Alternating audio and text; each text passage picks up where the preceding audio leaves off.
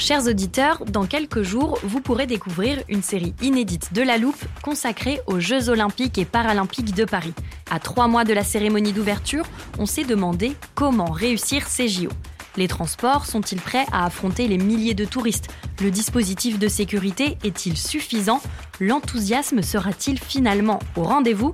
Pour répondre, on plonge durant cinq épisodes dans les archives des éditions précédentes, accompagnés des journalistes de l'Express.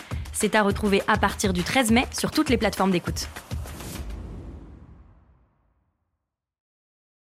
Hiring for your small business? If you're not looking for professionals on LinkedIn, you're looking in the wrong place. That's like looking for your car keys in a fish tank. LinkedIn helps you hire professionals you can't find anywhere else, even those who aren't actively searching for a new job but might be open to the perfect role. In a given month, over 70% of LinkedIn users don't even visit other leading job sites. So start looking in the right place. With LinkedIn, you can hire professionals like a professional. Post your free job on linkedin.com slash people today.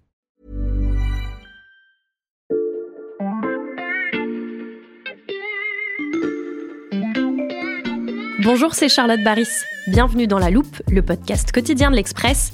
Allez, venez, on va écouter l'info de plus près. 2024. 2024. 2024 2024. L'année 2024. 2024, ce sera l'année où Les Jeux Olympiques et Paralympiques de Paris seront massivement cyberattaqués. J'irai même plus loin, ce sera certainement l'Olympiade la plus piratée de l'histoire.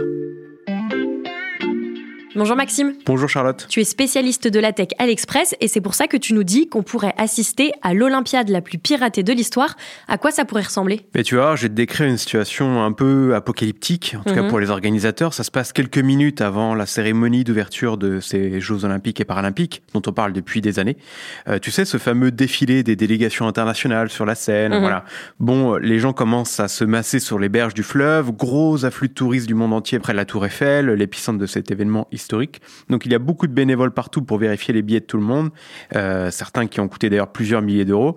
Et là, d'un seul coup, eh ben, l'application pour vérifier ces billets ne répond plus. Mhm. Par endroits, ce sont des portiques installés pour l'occasion qui ne s'ouvrent pas. Les gens s'impatientent et les agents de sécurité sont vite dépassés. Il commence à y avoir quelques mouvements de foule. Bref, c'est la panique à bord et les JO commencent par un fiasco. Mais ce scénario, Maxime, j'imagine qu'il est hypothétique. Eh bien, détrompe-toi, puisqu'en 2018, à Pyeongchang, en Corée du Sud, c'est ce qui s'est produit juste avant la cérémonie d'ouverture des JO d'hiver. Mhm. En fait, le système des Jeux avait été infecté plusieurs années auparavant par un programme qui s'appelle l'Olympic Destroyer, donc euh, destructeur d'Olympiade en, en bon français. Le virus était resté dormant pendant plusieurs années et donc personne ne l'avait vu venir jusqu'à ce qu'il soit trop tard et qu'il impacte donc l'appli officielle des Jeux Olympiques et éteigne des milliers de télévisions qui retransmettaient l'événement. Est-ce que ça arrive souvent qu'un événement sportif international de cette ampleur soit victime de cyberattaques comme celle-là? De cette ampleur-là, non, mais oui, chaque session des Jeux Olympiques et Paralympiques subit de très nombreuses cyberattaques. Mhm. Et plus le temps passe, plus il y en a. Alors, je vais te donner quelques chiffres. À Londres, on recensait euh, en 2012 euh, à peu près euh, 200 millions de, de menaces. Il y en a eu deux fois plus, plus de deux fois plus à Rio en 2016. On évoque 500 millions.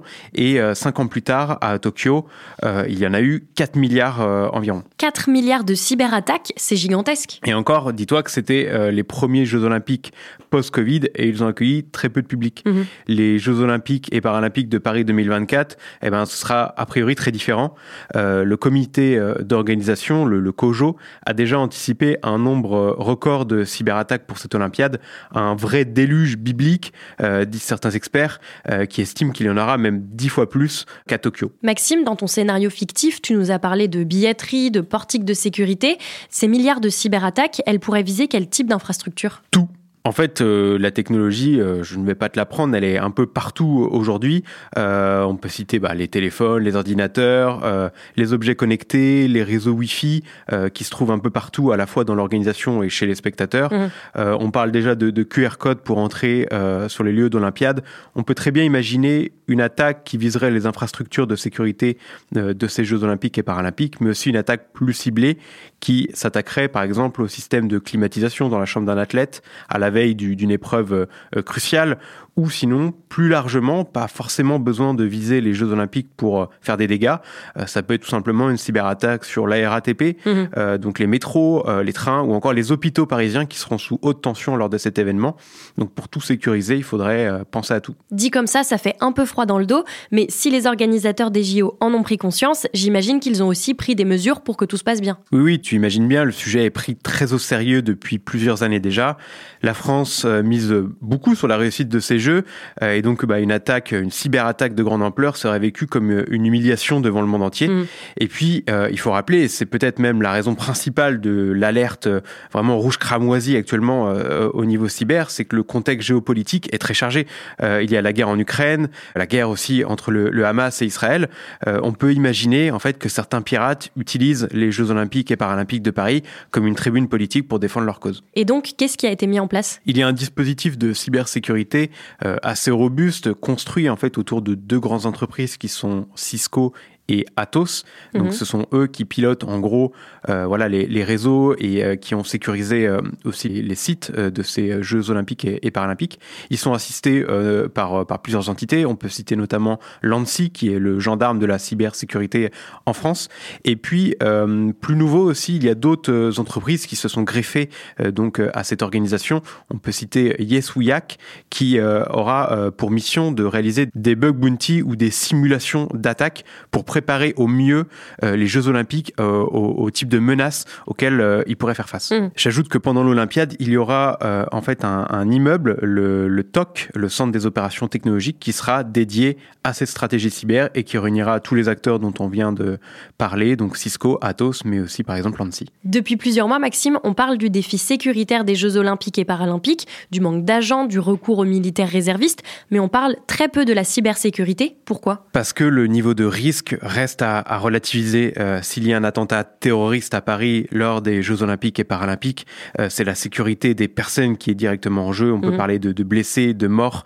Euh, là, c'est un peu plus pernicieux. Ça pourrait quand même surtout déstabiliser l'organisation plutôt que gâcher la fête, si tu veux. Et éventuellement, euh, là, par contre, ça pourrait devenir plus grave, effectivement, si l'attaque causait, par exemple, des mouvements de foule. Donc là, on, on- on serait plutôt dans le côté physique. Mais bon, ça reste quand même pas forcément le scénario le plus privilégié. Euh, la cybersécurité des jeux est importante, surtout en termes d'image et de réussite de l'événement. Les experts que tu as interrogés, est-ce qu'ils sont confiants? Plutôt, oui, euh, ils reconnaissent que le travail à faire est colossal. Euh, les Jeux olympiques et paralympiques auront lieu sur plus de 60 sites différents qui n'ont pas les mêmes systèmes de sécurité. Un expert du secteur m'a dit, je cite, euh, Nous sommes l'un des pays les plus matures au monde sur la cyber et notamment sur l'expertise humaine. Donc clairement, il faut pas se reposer sur nos lauriers, mais ça reste quand même plutôt encourageant. La France s'est dotée d'un arsenal cyber de pointe pour réussir ses JO. Merci Maxime d'être venu nous raconter tout ça. Merci la loupe. Maxime Recoquillé, je rappelle que tu es journaliste à la rubrique Tech de l'Express. Toutes tes analyses sur l'écosystème de la cybersécurité sont disponibles sur notre site l'express.fr. Profitez-en, chers auditeurs, l'abonnement numérique ne coûte qu'un euro les deux premiers mois en ce moment. Et si votre résolution de rentrée, c'est d'écouter tous les épisodes de La Loupe cette année, rien de plus simple, il suffit de vous abonner sur votre plateforme d'écoute habituelle, par exemple Deezer, Apple Podcast ou Spotify.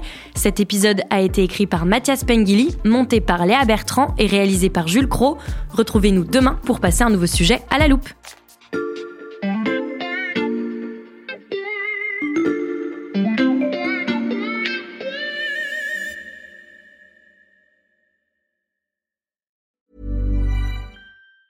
Planning for your next trip?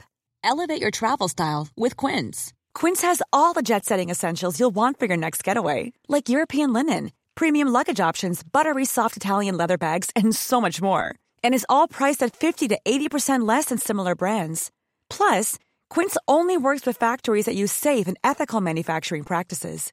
Pack your bags with high-quality essentials you'll be wearing for vacations to come with Quince. Go to quince.com slash pack for free shipping and 365-day returns.